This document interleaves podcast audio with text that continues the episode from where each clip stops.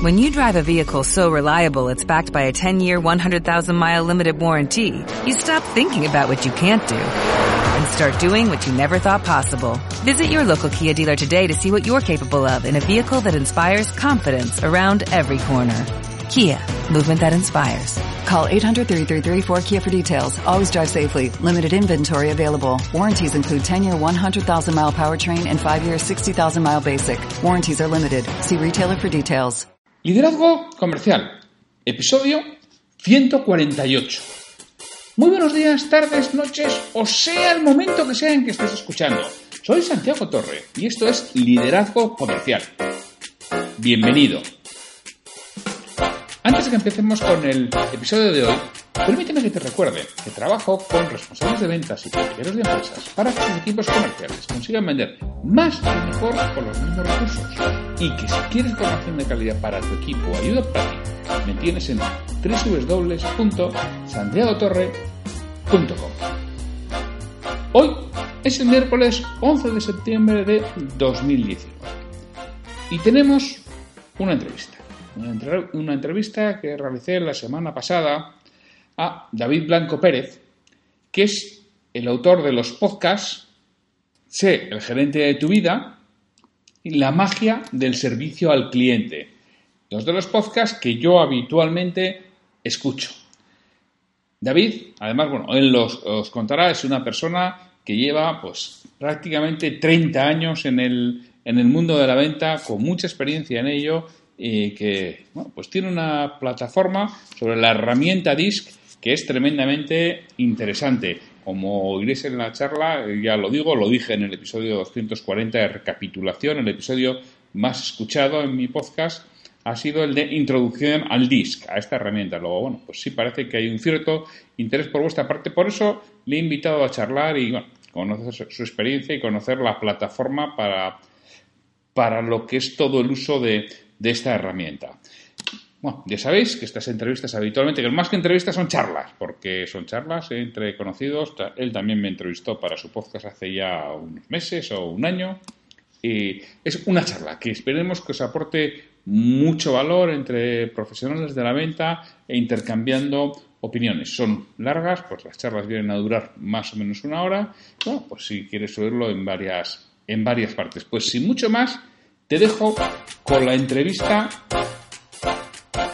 David, muy buenas tardes. Hola Santiago, buenas tardes. ¿Qué tal estás? Muy bien. Yo ya sé que, estás bien. Ya te sigo en, tu podcast, La magia de vender, y, perdón, la, magia de la atención al cliente, y, sé, que, sé que estás bien. ¿Cómo, ¿Cómo ha sido esta reentré de la vuelta de vacaciones? Pues mira, Santiago, si te digo la verdad, eh, es que yo el podcast no lo he parado. Y, no, y te digo una cosa, aparte de que no he parado el podcast de la magia del servicio al cliente, es que tenía el primero que con el que empecé, que se llama igual que mi libro, Tú eres el gerente de tu vida, y ¿sabes lo que he hecho? Que lo he resucitado. Mm. Y entonces ahora mismo estoy cometiendo la locura de llevar dos podcasts a la vez. Estoy haciendo tanto el, el de la magia del servicio al cliente como, tú eres el gerente de, tu vida. Pero muy contento. La verdad que a ti te pasa igual, yo lo sé, lo hemos hablado. Y cuando uno lo hace con cariño y haces cosas que te gustan, es que sale bar todo rodado, aunque tiene su esfuerzo, tú lo sabes, ¿a que sí? Tiene mucho esfuerzo. La magia de servicio al cliente, que es uno de mis podcasts de referencia, que escucho a, diario. Y además es a diario, porque es que es todos los días. Sí, sí, lo tuyo, lo tuyo lo mío es recíproco. de lunes a viernes y, nada, incluso en fiestas también nos descansamos, Santiago, ¿a que sí? Y a dar, a dar lo máximo a nuestro público. Y, bueno, que tenemos público en España, en Latinoamérica, en Estados Unidos, y la verdad que súper agradecido por todas las personas que, me oyen y que nos oyen, por supuesto. Y tú sabes que yo te sigo, claro que te sigo muchísimo. Lo, sé, lo sé, lo sé, David. Oye, David, para quien no te conozca, yo te conozco, te sigo en el podcast, me has entrevistado en tu podcast Sí. Y, ¿Quién es David Blanco? ¿Quién es David Blanco Pérez? Cuéntanos un poco, ¿quién eres? Mira, el, precisamente eh, no sé si fue ayer, ayer estaba cambiando la intro de, mi podcast y hubo un instante en el que hacía la presentación y decía, bueno, pues mira, pues yo soy un formador, soy mentor eh, en liderazgo comercial y de equipos de venta y también trabajo mucho pues, con líderes. Y al final acabo diciendo, pero soy vendedor, sobre todo soy vendedor y me apasionan las ventas. Y yo lo resumiría justamente con esa frase. Yo me considero vendedor, he sido vendedor durante muchos años, lo sigo siendo, lo sigo siendo. Y luego lo que me gusta sobre todo, Santiago, es mm, cuando uno peina canas, al final, y cuando uno ya se acerca a los 50, como en mi caso, hay un instante en el que uno hace como una pequeña parada en el camino y dice, bueno, pues yo creo que todas las cositas que he aprendido hasta el momento, yo creo que lo bueno es empezar a soltar un poco lo que uno ha aprendido para dejar espacio para que empiecen a aparecer nuevas cosas, ¿no? Y en ese proceso estoy en los últimos tiempos. Gracias a eso surgió el libro, Tú eres el gerente de tu vida, el podcast y muchas formaciones y cursos que, hago. Pero bueno, fundamentalmente me dedico al coaching, me dedico al liderazgo, al liderazgo comercial y, y bueno, Trabajo en una gran empresa desde hace 28 años en, Telefónica, muchos dicen, pero y además haces el podcast y además está, bueno, pues sí, pues sí, porque creo que es perfectamente compatible y, aportar cositas, pues me gusta mucho siempre a, y, aprender de la gente, evidentemente, ¿no? Que cuando empiezas a compartir cosas siempre recibes feedback y de ese feedback, pues nos hace crecer. Sí, sí, porque efectivamente trabajas en Telefónica desde hace 28 años, que además yo tengo una anécdota con David. David quedó para entrevistarme para el podcast y bueno, cuando empezamos a hablar y empezamos a situarnos, no nos conocíamos, ah, pues yo tengo un amigo ahí, y digo, oye, no será, y le dije el nombre, lo, lo, digo a Manolo González, no, no será Manolo casualidad, joder, sí, Manolo, le conoces, joder, es muy amigo mío. Y bueno, tenemos una, un amigo en común, un compañero de trabajo tuyo en Telefónica, que es muy amigo mío, y pues, son de estas cosas que ya entras con buen pie, ¿no? Oye, tenemos una persona en común a la que los dos tenemos mucho aprecio, era Totalmente. compañero de él y, buen amigo mío. igual, igual, igual en mi caso. Además, te digo una cosa, estoy pensando ahora mismo, Santiago, que Manolo tiene una entrevista, ¿eh? Sí, sí, sí, claro que la tiene. Manolo tiene. una entrevista porque yo no, mira, yo no conozco a una, a una persona más salada, más simpática. Eh, yo con él he coincidido en muchísimos eventos en, en la empresa, ¿no? Y, bueno, para mí cada vez que yo me encontraba con Manolo era, era un día de fiesta, sinceramente, porque es que es una persona simpatiquísima, bromas, anécdotas, o sea, son de esas personas que llegan a un lugar, eh, Santiago, y, lo iluminan. Y la verdad que sí, sí, tal cual, a que sí, coincides conmigo seguro. No, no, y, además yo a Manolo le tengo mucha estima, siempre le he tenido. Cuando yo empecé por mi cuenta, Manolo era una persona que intentaba venir a los eventos que yo organizaba. Yo organizaba mucho evento eh, en el que yo presentaba y, bueno, pues, formaba. Entonces, Manolo, el primero que vino, dijo, oye, eh, Santi, ¿te puedo ser sincero? Digo, por favor. Y me dio una serie de pautas que me dijo él que además también se dedica a la, formación, en este caso interna, en Telefónica, me decía, oh, esto, esto y esto, tendrías que pulirlo. Y yo le hacía caso. Y era una persona que me ayudó muchísimo en mis inicios, porque realmente venía y era absolutamente sincera. Oye, esto me ha gustado y esto no me ha gustado, esto debieras pulirlo y me ayudó a pulirlo. Entonces yo le tengo mucha estima y mucho cariño porque me ayudó mucho y me ayudó a crecer. Y esas cosas son, bueno, pues no, se olvidan, no es algo. Por lo que otros dicen, no, está estupendo. Sí. Mi hermano decía, no, no, no está estupendo, esto y esto lo puedes pulir. Y además tienes capacidad para pulirlo, ¿no? O sea, no, solo te lo corregía, sino que te animaba a hacerlo. Que decía, oye, eres capaz. Además, Santiago, lo que tú estás diciendo ahora mismo hay presente algo que me parece clave y es que eh, tal como tú lo compartes, realmente aprendiste, te sirvió, pero sobre todo porque tuviste la capacidad de escuchar. Y en muchas ocasiones, y esto lo podemos llevar ya directamente al terreno de la venta si queremos, ¿no? Pero en ocasiones cuando el, simple hecho de escuchar y el simple hecho de recibir un feedback y estar abierto nos puede hacer crecer. Y eso a veces nos sucede con un cliente, nos sucede con, nos puede suceder con nuestro responsable, nos puede suceder incluso con una persona de nuestro equipo a la que nosotros lideramos y que en un momento determinado nos da un feedback. Y precisamente es que cuando alguien nos da un feedback, yo creo que en realidad nos está haciendo un regalo porque nos está dando, nos está dando algo que nos pertenece a nosotros y que, que se queda en muchos casos en, la, en el área ciega, ¿no? En, nuestra parte ciega que nosotros no vemos. Entonces, estar abierto y escuchar, como tú bien dices, nos hace crecer. O sea que felicidades por estar abierto, porque eso es muy importante.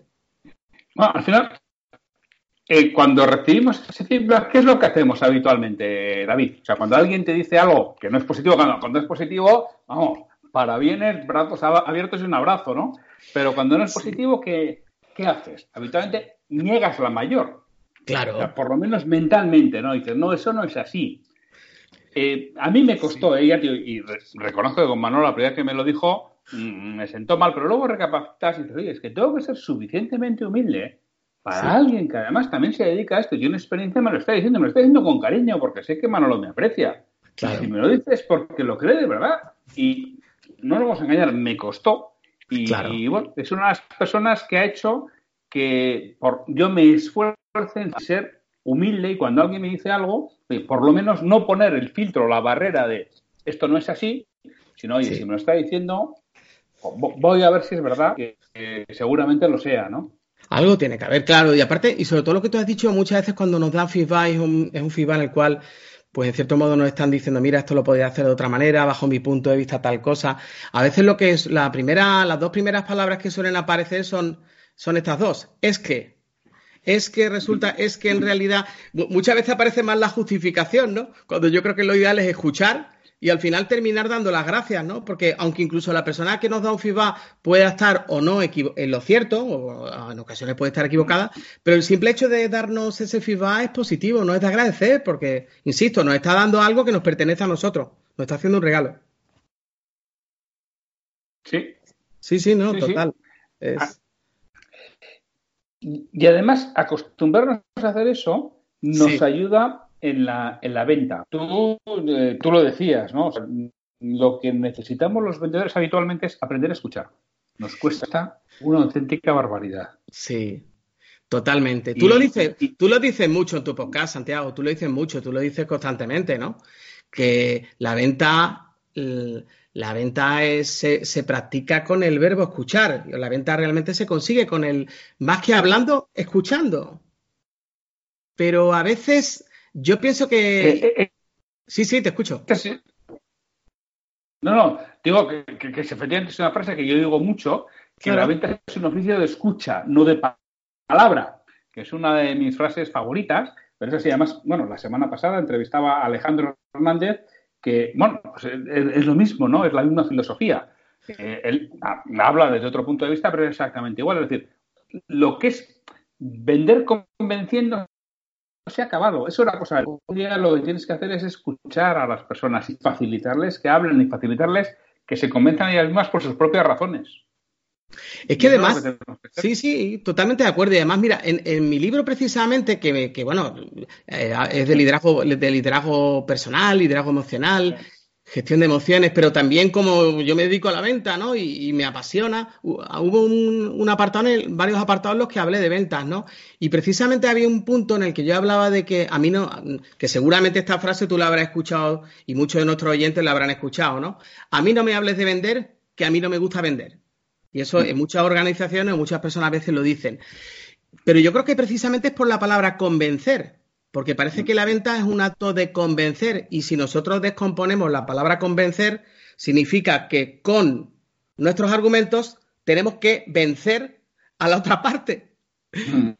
Cuando, y por eso precisamente, claro, implica tal esfuerzo a priori desde el punto de vista de la persona que a lo mejor no, no, le gusta mucho vender y tener en mente el hecho de que tiene que convencer a alguien, pues ya le supone un esfuerzo. Cuando yo creo que fundamentalmente, y esto es mi día a día, yo que en mi día a día trabajo fundamentalmente pues auditando equipos, dando feedback, eh, eh, con los líderes de esos equipos reuniéndome para buscar formas de, mejorar eh, nuestro discurso, de acercarnos más al cliente.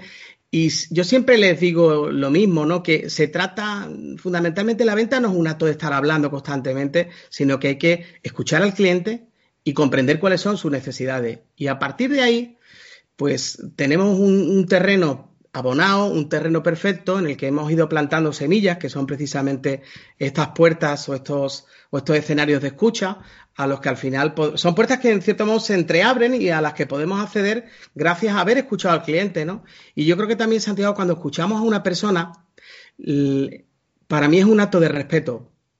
Escuchar a una persona significa lo que tú me vas a contar para mí es importante y dejo de hacer todo lo que estoy haciendo ahora y me concentro exclusivamente en lo que tú me estás diciendo. Y cuando escuchamos a un cliente le estamos diciendo, aunque no se lo digamos, se lo decimos subliminalmente, para mí eres importante. Sí, eh, eh, es así totalmente. Y es algo que tenemos que aprender y que nos cuesta muchísimo el esforzarnos en escuchar y conseguir que las personas hablen. Mira, hoy estaba ensayando una ponencia que tendré que dar en breve en un, en un congreso. Sí. Y eh, eh, estaba ensayando la, yo mismo la, ponencia, ¿no? Que estaba. Sí, eh, que voy a dar. Y una de las cosas más importantes es, oye, tú lo que tienes que, conseguir es saber qué es lo que le importa a la persona que tienes enfrente. Y sobre ello. Porque nos encanta hablar de lo que nos gusta. ¿Y de qué nos encanta hablar? Hombre, habitualmente de nuestros hobbies, de nuestros hijos. es lo que nos gusta. Entonces, cuando tú descubres lo que le gusta a la otra persona, un vendedor, si es capaz, y hablaba también en el libro de Busca la Chispa, ¿no? De Alejandro Hernández. Si tú descubres eso que le motiva, que le emociona, habla sobre ello. Se va a sentir realmente a gusto estando contigo. Y cuando alguien se siente a gusto estando contigo, tus probabilidades de venta se incrementan de manera exponencial. Entonces, es que es un tema, primero, por respeto hacia la otra persona y también egoístamente. Oye, a igual de condiciones compraré al que me caiga mejor. Pero es que es así, ¿eh? Que somos humanos, que somos seres emocionales. Y en una entrevista de trabajo, tú ves varios candidatos y ante situaciones iguales, ¿a quién contratas?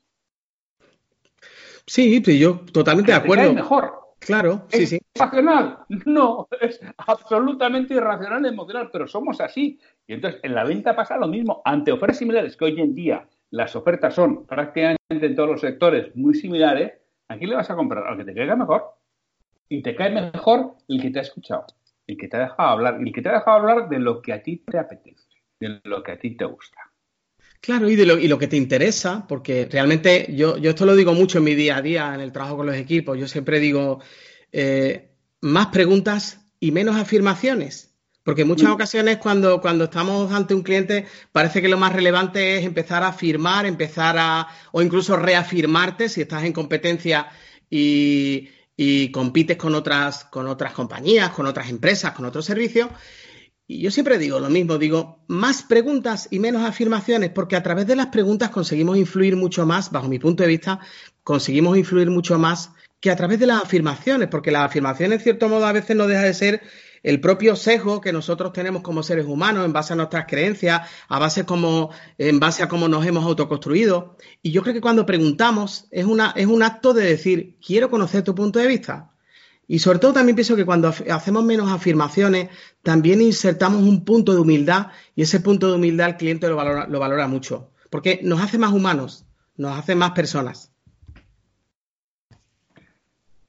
Y al final la venta es una relación entre personas, ¿eh? No lo podemos olvidar nunca, no es entre empresas, es entre personas. Luego, eh, las facturas eh, se girarán entre empresas, pero las relaciones entre personas. Y allí donde no existen personas, pues son los vendedores. Claro. Pero, y es que siempre, y lo hacemos siempre, volvemos a lo que tú has dicho hace un instante, las preferencias. Eh, al final buscamos personas con las que, que tenemos sintonía, con las que compartimos algo, con las que en cierto modo, pues, y, esto yo lo vivo en el día a día constantemente, fundamentalmente al teléfono, ¿no? Fundamentalmente, pues escuchando muchas llamadas de teléfono, escuchando a muchísimos clientes y muchísimos comerciales. Y siempre la, la, situación es exactamente la misma. Aquellos comerciales que tienen una mayor capacidad de influencia en el cliente son aquellos que conectan más emocionalmente con él. Y se puede conectar emocionalmente con una persona desde el instante uno. Y una herramienta maravillosa es, para mí, la sonrisa, y, la, segunda, la capacidad de preguntar y la capacidad sincera de interesarse, interesarte en lo que, a la otra parte, a lo que, a lo que tu cliente realmente necesita. Aunque a veces tú no seas el que le vas a proporcionar el servicio. Pero el simple hecho de interesarte, o a lo mejor si no puedes ofrecerle tú el servicio, recomendarle a alguien, pues tú ya estás ahí cimentando una, una relación a largo plazo. Y ese cliente va a volver a ti, seguro. Pues las personas volvemos a aquellas personas que, y a aquellas empresas que en este caso volvemos a lo mismo, a aquellas personas que nos generan confianza y que son confiables, ¿no? Sí, has dicho a mí algo que a mí me parece absolutamente esencial, ¿no? La sonrisa. La importancia de la sonrisa. Fíjate, estamos hablando ya en el vendedor, ¿no? La importancia de la escucha. La importancia de, la sonrisa. Que es que preferimos estar con personas que sonríen que con personas serias.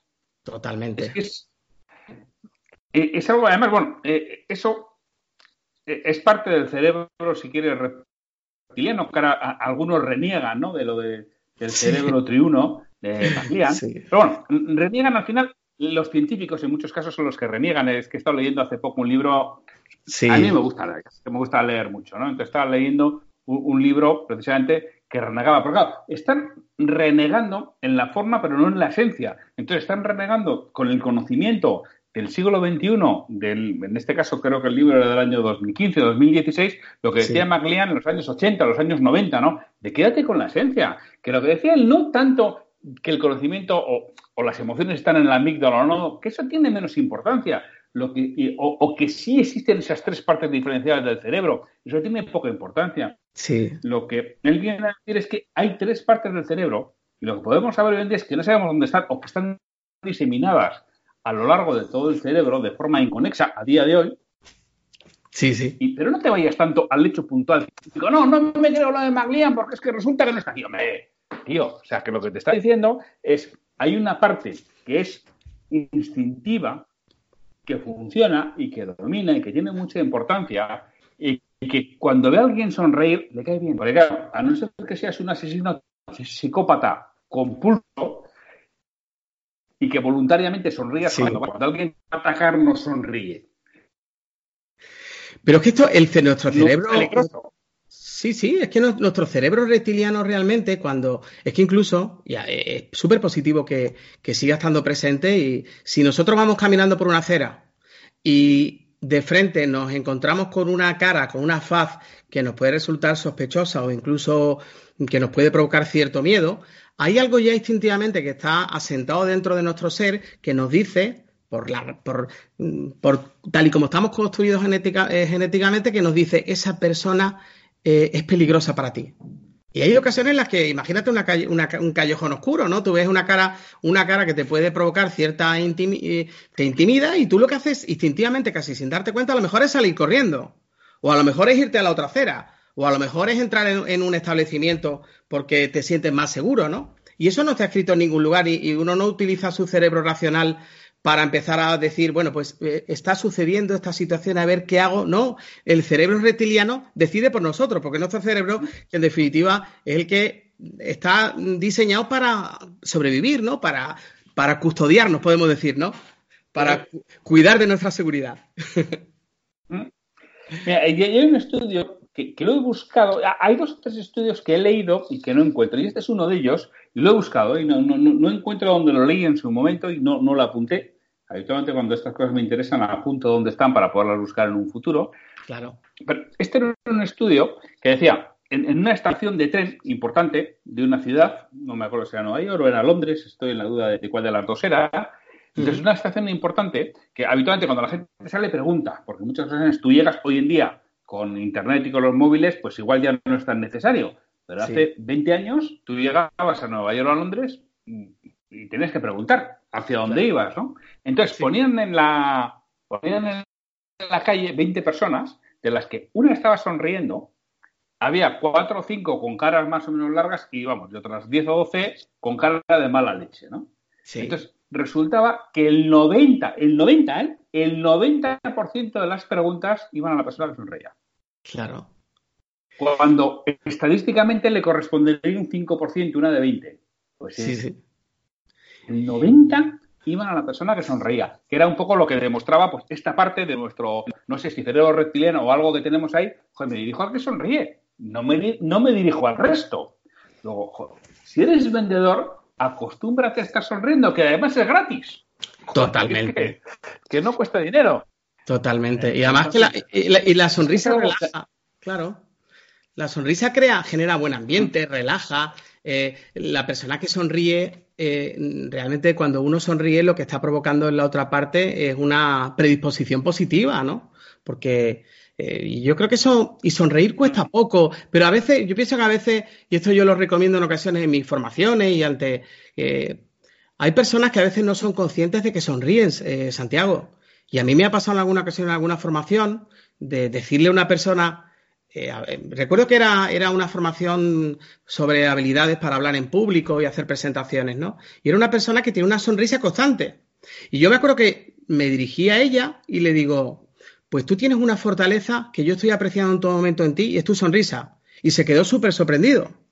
Es una de las cosas más bonitas que me han pasado ¿no? en la formación. Se quedó muy sorprendido y ese curso, me acuerdo que duraba dos jornadas, era dos días, y entonces a la mañana, a la mañana siguiente, eh, volvemos a la segunda sesión, se me acerca y me dice, David, ¿sabes una cosa? Digo, no, cuéntame. Dice, mira, ayer con lo que me dijiste me dejaste pensando y se lo pregunté a mi familia cuando llegué a casa y todos me dijeron que sí, que era verdad, que mi sonrisa era una característica mía. Dice, pero ¿sabes qué sucede, David? Que yo no era consciente de ella. Digo, no me digas. Y yo creo que a veces mirarnos al espejo, jugar con el espejo, eh, ser cariñosos con nosotros mismos, apreciarnos eh, antes de salir de casa. Y esto yo lo he hecho mucho con mis niños cuando eran más pequeños, ¿no?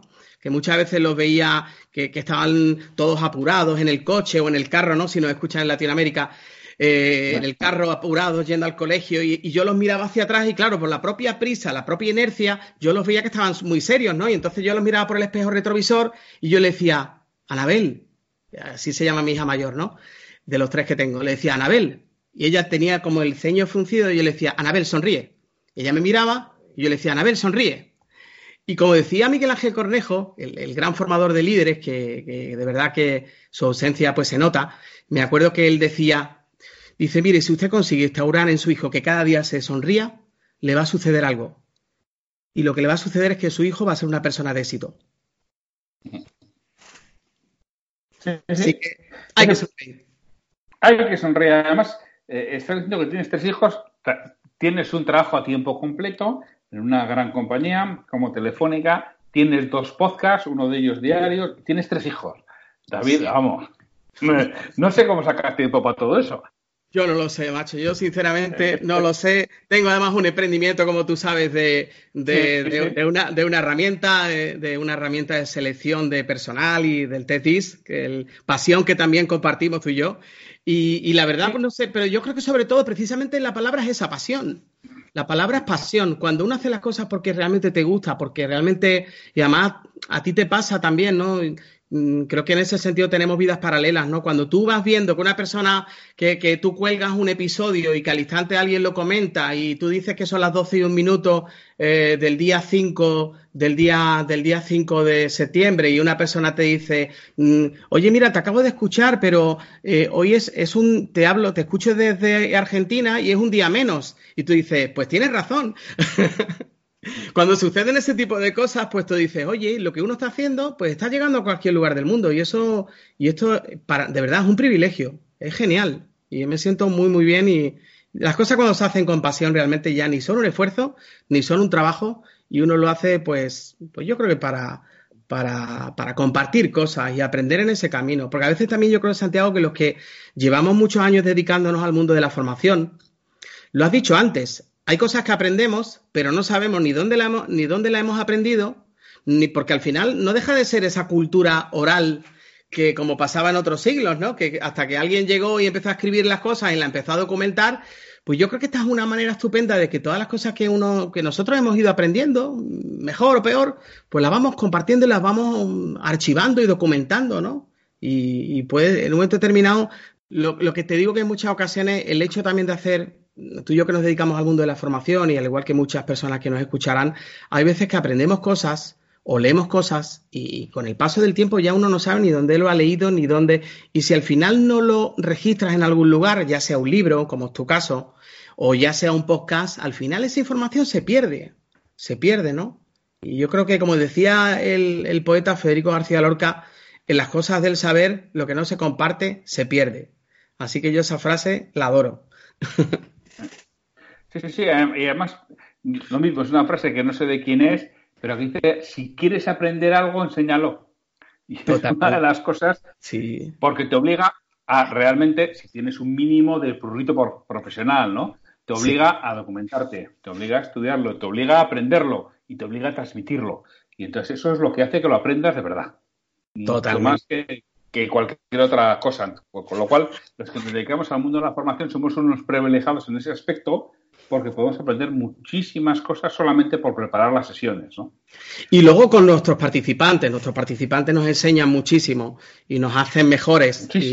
Y, la verdad que yo se lo digo muchas veces, ¿no? A ellos cuando finalizo un curso les digo, os voy a confesar un secreto, digo, parece que que con este curso habéis, habéis, aprendido muchas cosas, ¿no? Y algunas os llevaréis posiblemente, pero yo os garantizo que yo me llevo muchísimas cosas. Y vosotros lleváis cosas de una persona, pero yo me llevo cosas de 32 personas que estáis en esta sala. Así que, por tanto, los que nos dedicamos a la formación somos unos privilegiados, totalmente.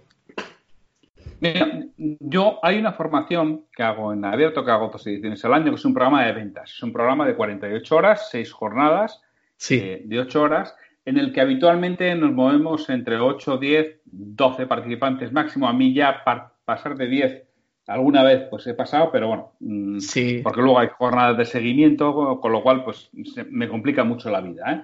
A mí me gusta quedarme entre 8 y 10. Y yo me acuerdo de la primera edición que hice hace ya unos años, en, al pedir el feedback final, decía la gente, pues a mí lo que más me ha gustado es la interacción con el resto.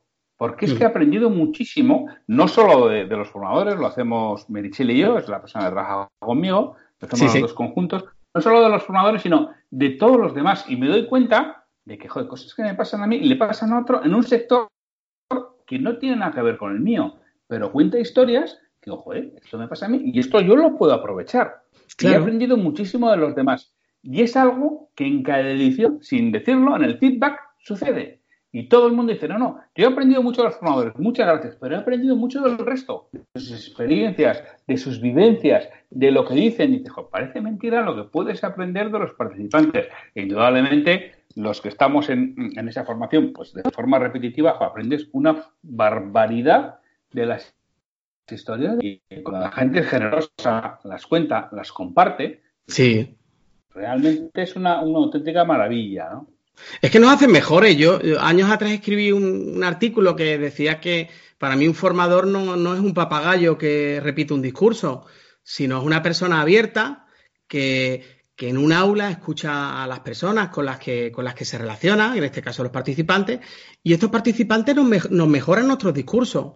Y luego además también el hecho de, el hecho de estar abierto a escuchar a los participantes y que se cree un, un espacio de reflexión, ese espacio de reflexión hay veces que yo creo que en realidad cuando uno, cuando nosotros nos encerramos en, un aula con 10, 15, 20 personas, nosotros le podemos lanzar claves, le podemos dar alguna receta, alguna instrucción, pero en muchos casos, Santiago, y seguro que muchos de los oyentes que nos oyen están de acuerdo, en muchos casos el simple hecho de generar un espacio de reflexión y que la propia persona se cuestione en cierto modo, se ponga a pensar sobre cómo hace las cosas en su día a día, hay veces que ellos mismos llegan a sus propias conclusiones, porque ¿quién conoce el mejor, quién conoce mejor el contexto de cada cual que cada uno de nosotros, ¿no? Y yo creo que en cierto modo hay veces que, y eso pasa mucho cuando uno está hablando y, tú notas que alguno de los participantes desvía la mirada hacia un lado y se queda como pensativo y tú dices, ahora mismo se está yendo a, una circunstancia de su día a día y está reflexionando sobre ello. Y entonces yo en ese instante digo, este es un momento mágico y esto es genial que esté pasando. Sí, eh, totalmente de acuerdo. Es muy divertido el mundo de la formación. Estamos hablando de vendedores. Hemos hablado de la importancia de la escucha. Hemos hablado de la importancia de la sonrisa, la importancia de pasión y transmitirla. ¿Qué, ¿Qué más cosas podemos hablar que necesita un vendedor? Pues yo creo que el vendedor, para mí lo que un vendedor tiene que tener es mucha, mucha proactividad, o sea, tiene que tener empuje. Yo creo que el, empuje y la tenacidad son, son características importantes. O sea, que, que a partir del no es cuando todo comienza y, a partir del no es cuando en ocasiones ese no que el cliente nos dice no es un no absoluto, es un no lo tengo claro todavía, es un no estoy seguro, quiero pensar más. Y yo creo que esa, esa tenacidad, la tenacidad es necesaria y sobre todo conectar emocionalmente. Lo hemos dicho anteriormente, yo creo que conectar emocionalmente con, los clientes eh, para, para, mí es fundamental, para mí es clave. Y hablar muy de persona a persona, ¿no? Luego también hay que, tenemos también que los vendedores creo que somos camaleónicos, ¿no? Nos tenemos que adaptar a cada circunstancia porque cada cliente tiene un perfil diferente, ¿no? Y como se suele decir, si tratas a dos personas igual a una de ellas la tratas mal Y yo creo que con los clientes ocurre igual. Si tratas a todos tus clientes igual, pues a uno o a varios lo estás tratando mal, porque cada cliente requiere, requiere su tratamiento, ¿no? Un cliente que es muy analítico, pues no, no quiere que tu, que tu discurso sea emocional, quiere que le des datos, cifras, números, que seas muy concreto, que vayas muy al grano. Y, y a lo mejor hay otro tipo de cliente que, que, que, es un cliente pues más distendido, que para él tener una buena relación con, con el comercial y, y, tener afinidad es importante. Y ahí, claro, ahí pues no pegaría que nosotros estuviéramos muy serios, marcando mucho las distancias. Pues claro, todo eso iría a nuestra contra, ¿no? No es fácil. La, la, el mundo de la venta es apasionante, pero yo creo que requiere de mucha psicología, tenacidad y de mucha inteligencia emocional también. ¿Y tú cómo lo ves, Santiago? No, no, estoy totalmente de acuerdo contigo. Además, es que has dicho una serie de cosas muy importantes, ¿no? Dices, la escucha, la sonrisa, la pasión, el, el empuje, eh, la tenacidad. Sí. Esos son dones o habilidades. Es algo que tengo o que puedo desarrollar. Pues muchas veces tenemos, no, es que yo no soy vendedor. Pues se da porque no quieres. Porque escuchar depende de ti.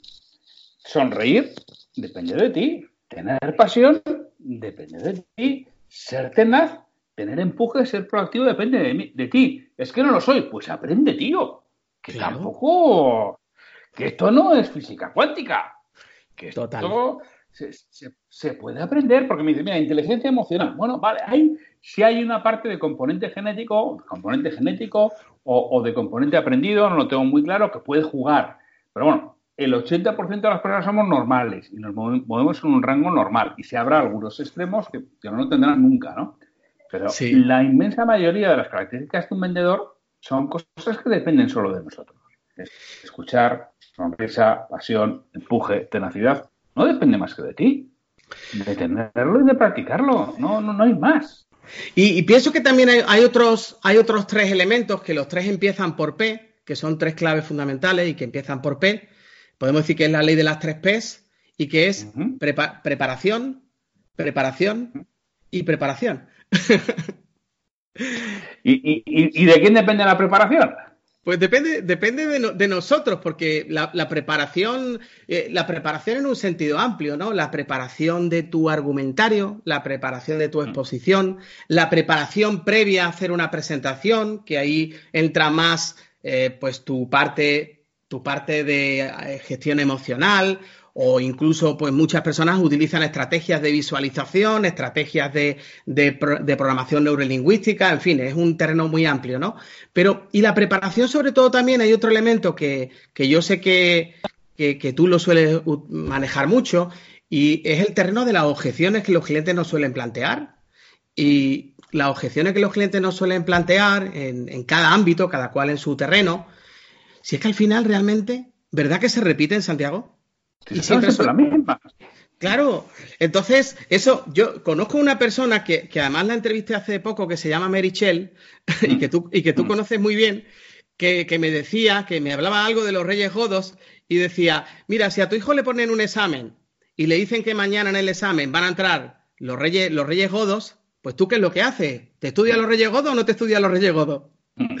¿Verdad? Pues esto es exactamente igual. La, la, claro, pues las objeciones típicas que siempre se dan y que lo que pasa es que yo creo que ahí entra dentro de la preparación y yo creo que los vendedores es importante que tomemos nota. Es importante que en nuestra agenda anotemos, después de haber visitado a un cliente, yo creo que es importante que reflexionemos, que paremos, que digamos cómo me he visto, cómo lo he hecho, qué podría mejorar. Eh, eh, el cliente me ha planteado esta cuestión y aquí yo me he quedado un poquito en blanco, no le he dicho nada. Mm, pero claro, si eso te pasa una vez, en la siguiente ocasión o con el siguiente cliente, pues tú ya tienes un terreno, eh, un terreno recorrido. Y yo creo que en realidad, claro, la formación es importante, pero la formación sin acción no sirve de nada. Es lo que yo llamo conocimiento congelado. Así que se trata de prepararnos y luego ponerlo en acción siempre. No solo no sirve de nada, sino que es negativo, porque muchas veces el conocimiento sin acción lo que lleva es a la frustración, porque mientras yo no lo conocía, vivía felizmente. Ahora que conozco lo que me puede pasar, estoy frustrado. Es decir, si yo no sé que fumar es malo, yo vivo fumando felizmente. El día que descubro que fumar produce cáncer y yo no puedo dejar de fumar, me produce una frustración. Entonces, lo que hay que hacer es aprender y ponerlo en práctica, porque si no nos va a llevar a tener una, eh, en vez de hacer un aporte de valor, a ser un lastre en la mochila, a ser una piedra en la mochila que vamos a la espalda. Totalmente. Y luego hay otra cosa que, para, si quieres, como colofón, ¿no? De, las claves, ¿no? A la hora de, desde mi punto de vista, ¿no? A la hora de, que un vendedor pues tenga éxito y ofrezca el mejor servicio. Precisamente yo creo que es esto, es que tener una actitud de servicio hacia el cliente y tener una actitud de, ayuda, de asesorar, porque las personas, los seres humanos nos necesitamos los unos a los otros. Realmente las cosas no las podemos hacer solo en la vida. Y yo creo que nos necesitamos. Y, en muchas ocasiones cuando un cliente nos llama o cuando acudimos a un cliente, en ocasiones es un ser humano que nos está pidiendo ayuda, nos está diciendo, mira, estoy perdido en este ámbito, no sé qué hacer. Y, yo creo que cuando tocamos esa parte humana y esa parte de asesoramiento, de ayudarle, de mm, te voy a echar un cable, te voy a ayudar, vamos a ver cómo lo podemos resolver, eso un cliente lo valora muchísimo, muchísimo. Y es la actitud de servicio. Y la actitud de servicio a veces ganamos y en otras ocasiones no, mm, pues a lo mejor simplemente invertimos, pero dejamos un sabor de boca excelente en el cliente y eso yo creo que, es importante cuando ah, yo pienso que si tenemos una actitud de servicio la otra parte dice, oye, qué gran profesional. En este momento no le puedo comprar porque mi jefe no quiere que le compremos, porque la decisión está tomada, porque en el Consejo de Administración están diciendo que hay que comprar a otro país. Vale, perfecto. Pero no te preocupes, que en, cuando, en cuanto exista la mínima oportunidad, esa persona va a acudir a ti, porque le has hecho sentir bien. Sí, o te va a abrir una puerta. Claro. Es otra de las posibilidades que existen porque al final, bueno, ahí está la ley de la reciprocidad de Cialdini, ¿no? Cuando alguien nos hace un favor, intentamos en la medida de lo posible devolvérselo. Entonces, cuando alguien nos escucha, cuando alguien nos da un buen servicio, pues intentamos devolvérselo. Y yo siempre digo, yo de los mejores clientes que he conseguido, me han vendido de ventas que no han sido. Es decir, yo recuerdo perfectamente, esto fue de cuando empecé por mi cuenta unas primeras visitas que hice, que era a través de, no, en este caso no era un conocido, luego coincidió que, igual que con, tu caso, ¿no? Que teníamos amigos en común, pero no, no, era a través de un, conocido. le, hice una visita y tuvimos muy buen feeling. Realmente hubo muy, buen ambiente en la visita, pero no, le encajaba lo que yo le ofrecía. Yo le dije, oye, Paco, se llama Paco, oye, Paco, no te encaja, perfecto, pero no conocerás a alguien que le pueda encajar. Él se me queda bien y dice, pues sí, mira, te voy a dar este teléfono y oye, hijo, ¿le, puedo decir que vas de mi parte? Dice, no, no, espera, coge el día, coge el móvil y le llama. Y le dice que le voy a visitar. Y no me había vendido. Pero claro, como nos había sentido tan a gusto y en ese momento se sentía incómodo por no poderme comprar, joder, le dije, oye, ¿no conocerás a alguien aquí esto sin le encaje? Y me abrió la puerta y fue un cliente extraordinario.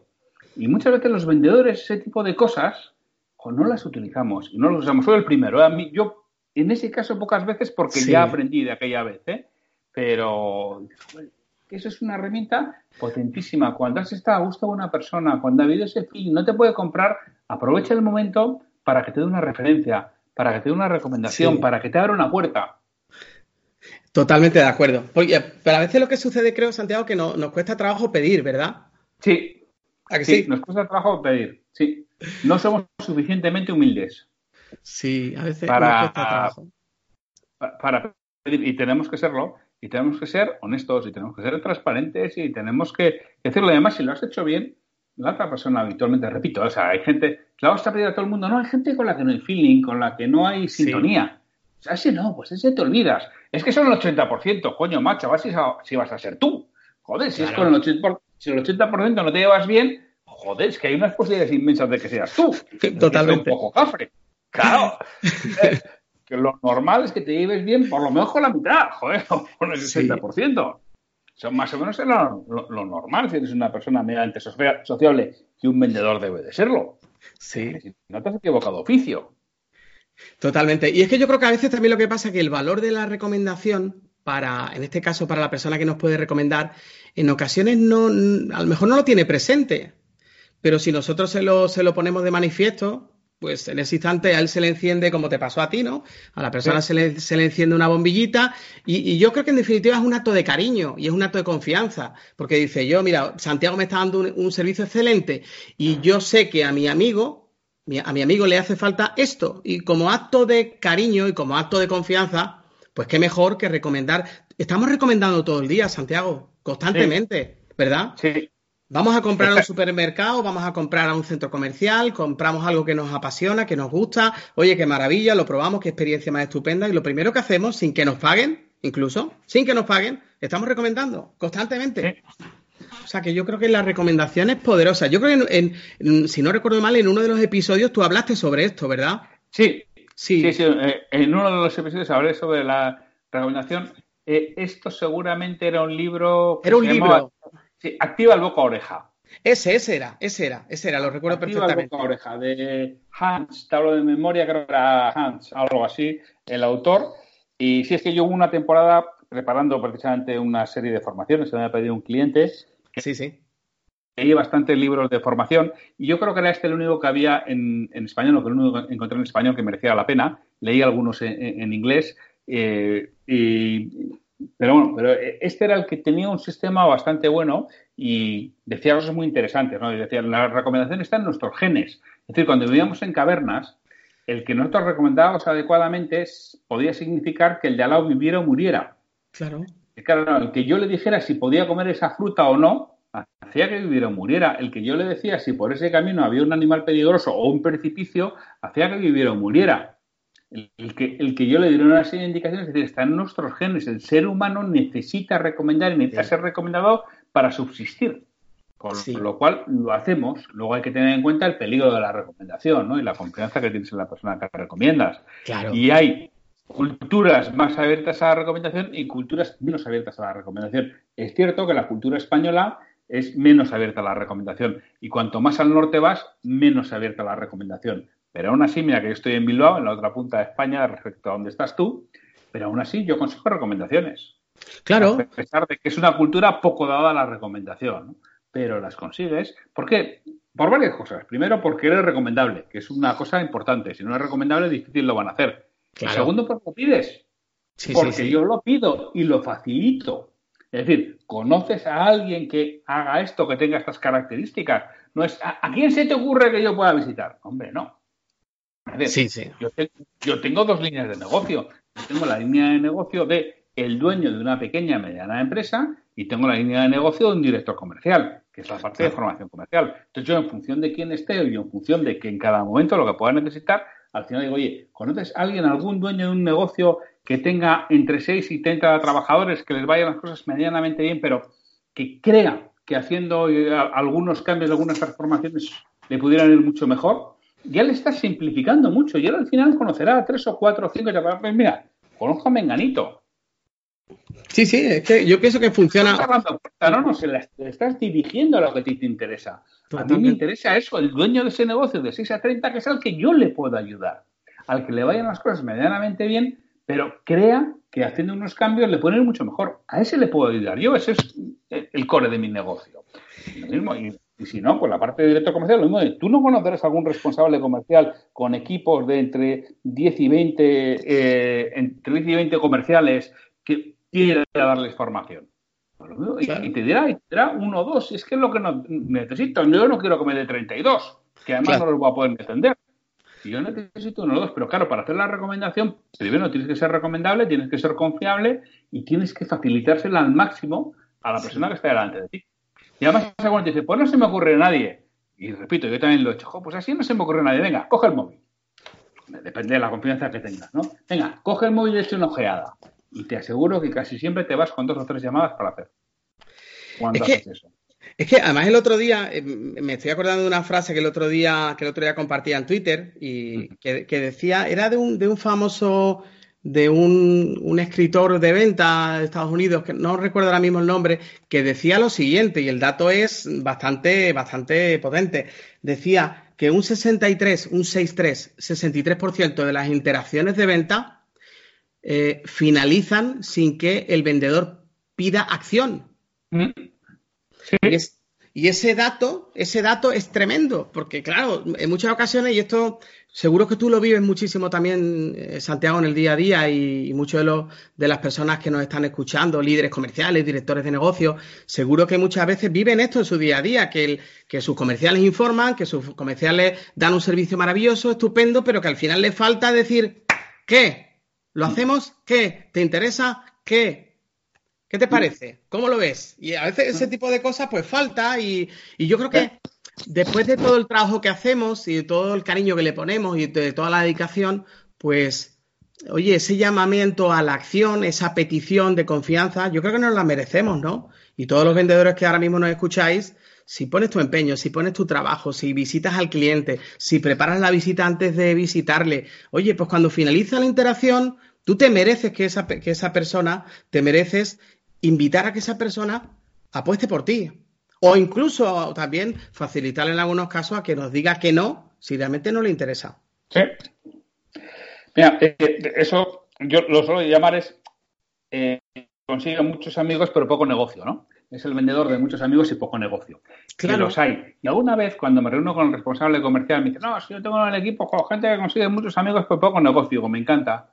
Digo, ¿cómo que te encanta? Pues es una situación ideal. Digo, ¿cómo es una situación ideal? Digo, sí, porque nada que les demos cuatro pautas de cómo transformar eso y moverlo a la acción, tiene una parte muy difícil, que es caer bien, que es tener amigos, que es ser una persona empática y una persona simpática. Vamos a coger a esa persona empática y simpática y vamos a darle cuatro pautas para que consiga llevar a negocio sin que le resulte violento, sin que le resulte agresivo, que vamos a conseguir que lo interiorice en su forma de ser y verás cómo cambian los resultados. Y efectivamente cambian, ¿eh? En cuanto a las pautas, cambian. o sea, estás en la situación ideal. Lo peor es que lo hicieran todo y no consiguieran resultados. Es que todos tenemos un problemón de narices. Y ella sí ya no te puede ayudar, porque si lo hacen todo y no consiguen resultado, difícil va a ser. Y es que lo más difícil es la conexión emocional, es lo más complicado conectar con otro ser humano, es lo más difícil, ¿no? Yo creo que esta es la situación, la situación ideal, ¿no? En la que quizás, pues lo que tú dices, ¿no? Faltan tres, cuatro píldoras, herramientas para. A veces incluso lo que hay que apostar es, y lo que hay que invertir, y lo que hay que trabajar es que esa persona confíe más en sí misma. Y que, que también en ocasiones, pues sepa, a veces es una, una poca tolerancia al no. Y una manera de, de, no, de no tener que sufrir el no, en ocasiones, de manera inconsciente incluso, creo yo, en ocasiones es no pedir acción, porque ahí tenemos un colchón que nos protege, ¿verdad? No pedimos no, Y, ah, Ahí habitualmente lo que falta es proceso. No tienen un proceso que le lleve a la petición de acción como algo natural. Entonces, eh, y eso es realmente, no, voy a decir, sí, sí voy a decir, es sencillo. O sea, realmente es cambiar el proceso en cómo lo hacen las cosas para que al final el pedir el movimiento a la acción sea natural. Y es darle, ya te cuatro pautas y cuatro pinceladas. Quizás porque lo hago mucho y para mí ya empieza a ser algo simple, ¿no? Pero, pero yo, realmente lo veo eh, simple. Tú cuando coges a dos otras personas que tienen esto, eh, que tienen esa conexión, como dices tú, que es muy importante, les das cuatro pautas, les enseñas y les cambias un poco el proceso que habitualmente les queda un escalón, que es el que no se atreven a dar. Entonces, si haces que en vez de escalón sea una rampa continua en la que ellos van andando, llegan arriba sin ningún problema y lo hacen. Totalmente de acuerdo, totalmente de acuerdo. Es que la situación, la situación inversa es más compleja, ¿no?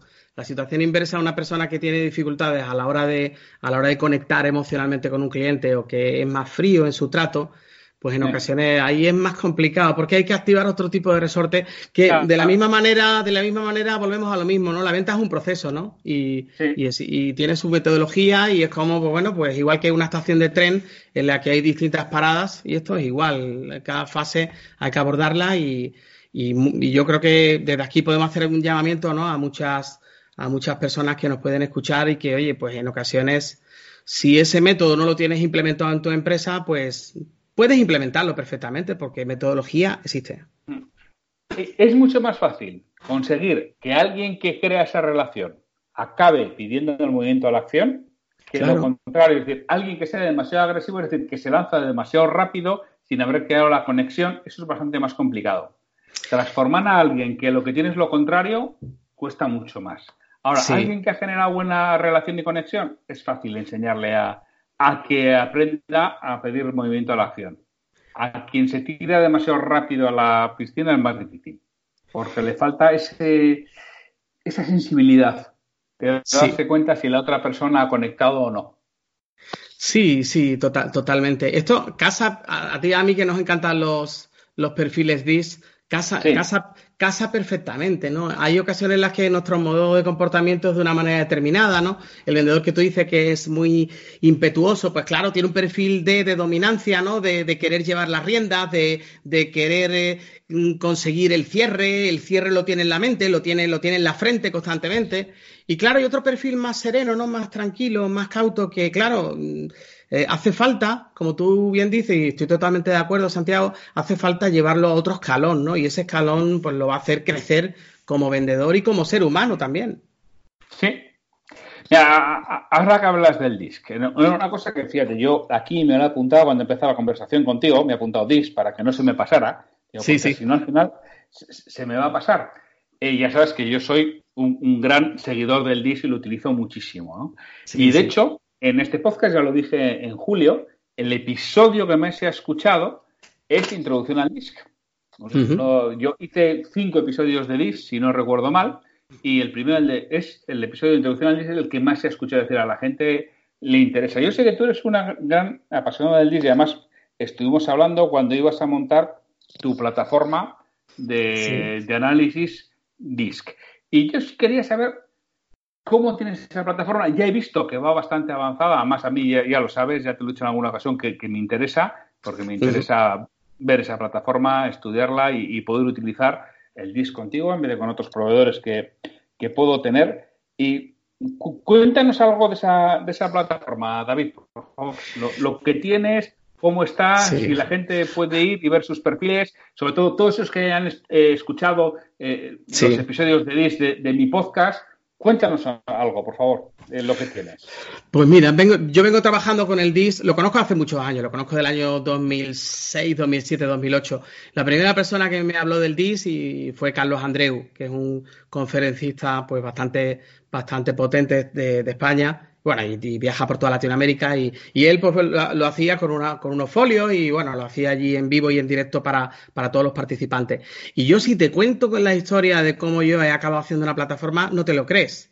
Porque fue, tengo un amigo que es experto en SEO, mi amigo Sergio Díaz, y un buen día, que él está muy, me aprecia mucho y siempre está atento de, de cómo me van las cosas y a veces se mete en mi web y hace y busca analíticas y me dice, David, ¿tú sabes cuál es la página de tu web que más que, es más visitada? Le digo, no. Y me dice, mira, pues es una página que yo tenía en semiborrador, Santiago, y en la que tenía una imagen del test DIS.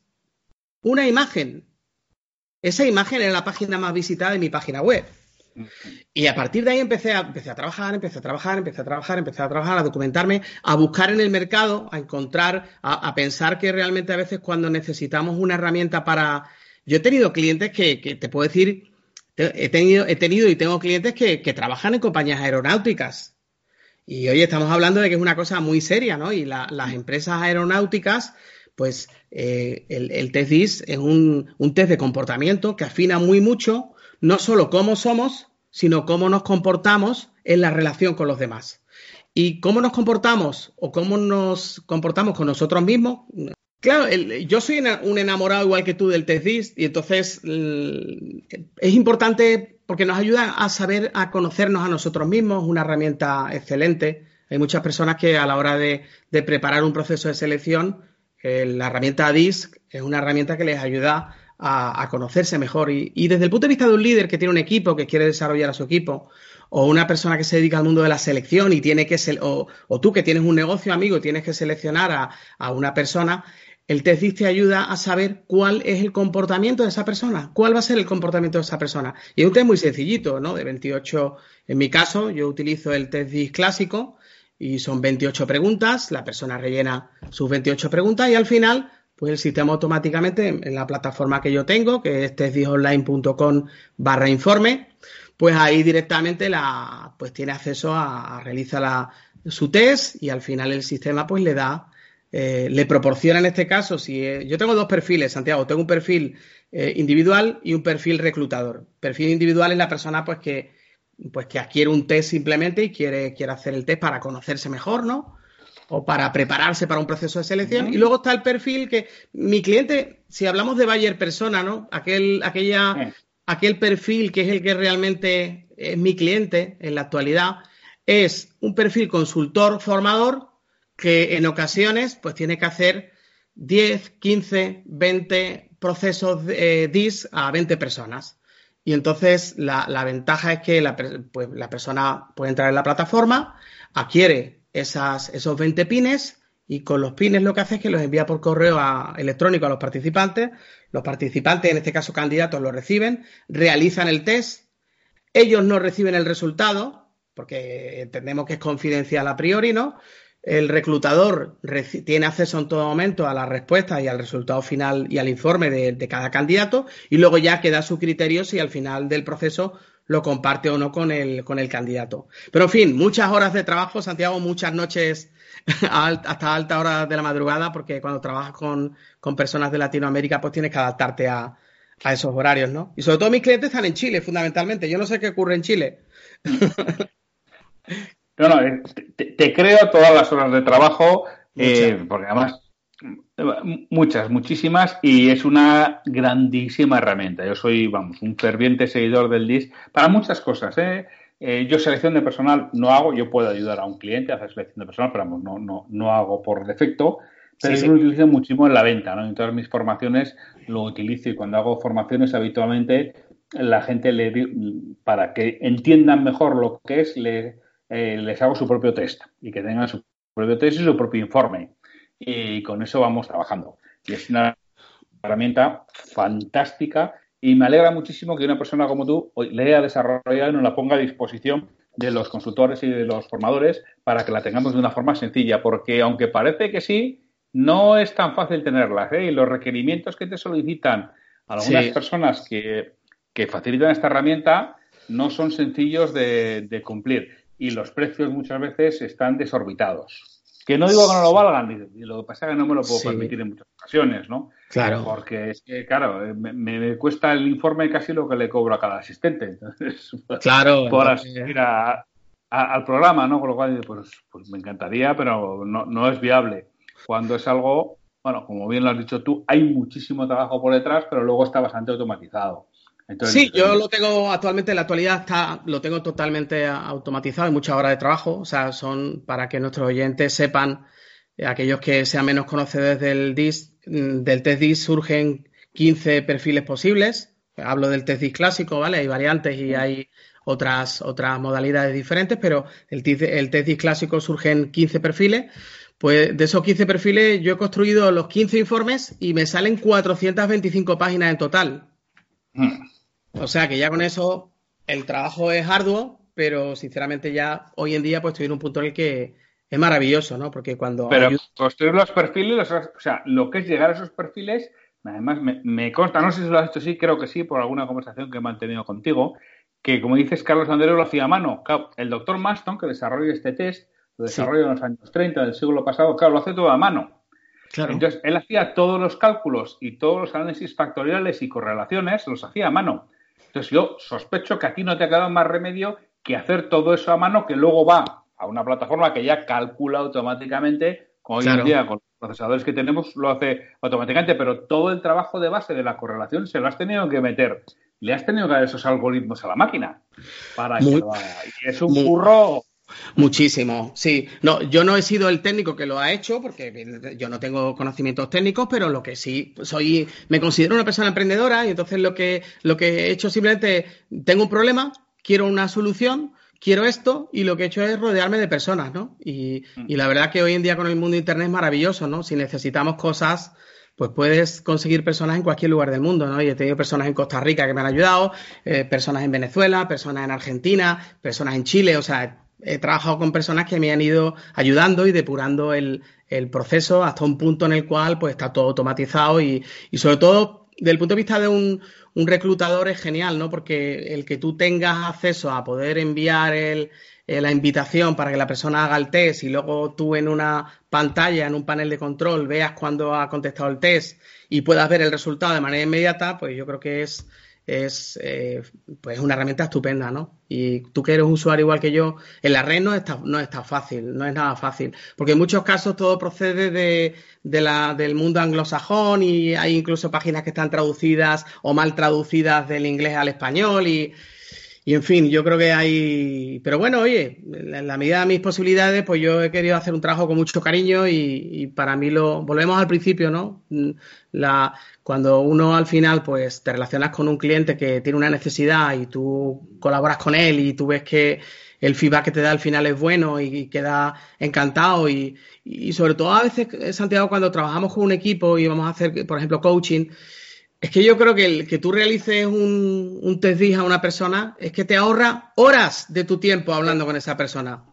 ¿Verdad? Muchísimas horas. No, no, y a mí, por lo que me cuesta con otras plataformas, al final, para darte de alta, te piden, no, es que tienes que hacer un curso de certificación. Tengo hacer un curso de... Sí, sí, sí, no, además está dividido en tres fases. al final, la certificación son 1.400 euros.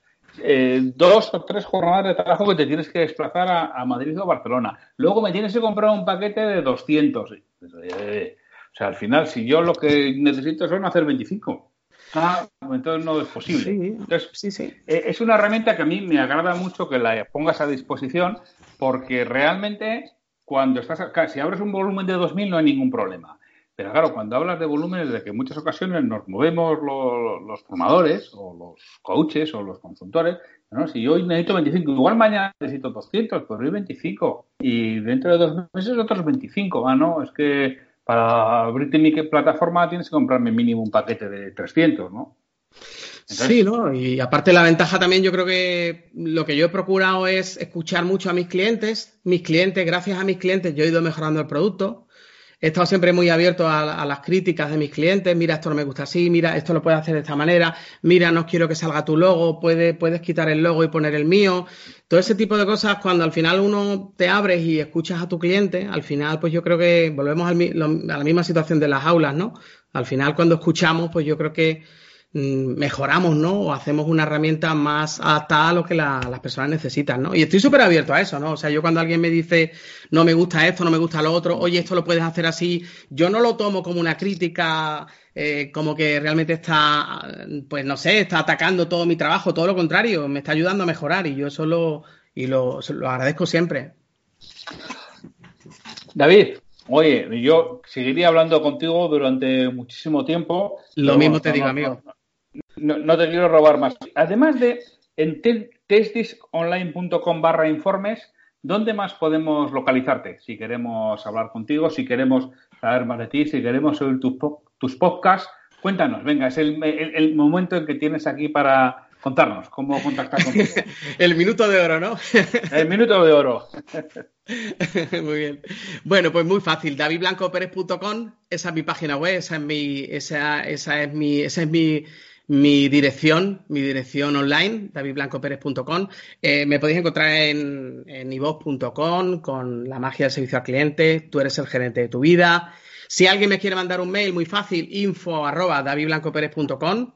Y incluso en mi página web, davidblancoperez.com, si alguien quiere hablar conmigo, pues yo se lo pongo sencillísimo, porque incluso hay un botoncito de WhatsApp, que yo creo que WhatsApp lo tenemos todo el mundo, y me pueden escribir por WhatsApp. O sea, yo estoy súper abierto a, a comunicarme con las personas y encantadísimo. Y nada, Santiago, te, agradezco muchísimo este, este, ratito, me lo he pasado genial contigo. A todos nuestros oyentes que si alguno ahora mismo acaba de llegar y es la primera vez que escucha este podcast, pues oye, yo lo que le diría es que sigan escuchando el podcast de liderazgo comercial de Santiago Torres, porque es un profesional de bandera, es un profesional excelente y yo te digo una cosa, Santiago, me acompañas todas las mañanas en el tren, me acompañas todas las mañanas cuando yo salgo del tren y me monto en la bicicleta y voy de la bicicleta a mi trabajo, me pongo mis casquitos y te voy escuchando. Te voy escuchando siempre, hola, buenos días, buenas tardes, noches. y la verdad pues que yo me llevo muchas cosas de ti y te agradezco tu generosidad, Santiago. Pues muchas gracias, David. Es recíproco. Muchas gracias por tu generosidad, por compartir ese podcast tan fantástico que tienes y, por todo lo que haces, porque bueno, pues por al final, por conseguir que el mundo de la venta y el mundo de los vendedores sea un poquito más sencillo. Pues muchas gracias, David, un auténtico placer y un fuerte Igualmente. Abrazo. Igualmente, Santiago, un abrazo muy grande. Y saludos a, a Marichel. De tu parte. un abrazo. Un abrazo. Esta ha sido la entrevista a David. Espero que os aporte valor, que realmente hayáis, no sé si aprendido cosas más, pero al menos sí recordado algunas de las que digas, hombre, esto es interesante y lo tengo que poner en marcha. Ya sabes que solo me queda deciros muchísimas gracias por estar ahí y que espero vuestra participación más activa que nunca, que es como más valor podría aportar. Por favor, espero vuestras preguntas porque quiero preparar a lo largo de este mes de septiembre un episodio de preguntas y respuestas y de momento no tengo material, así que por favor, adelante, no seáis tímidos y mandarme vuestras preguntas. Nos vemos mañana con un nuevo episodio de Liderazgo Comercial. Hasta mañana.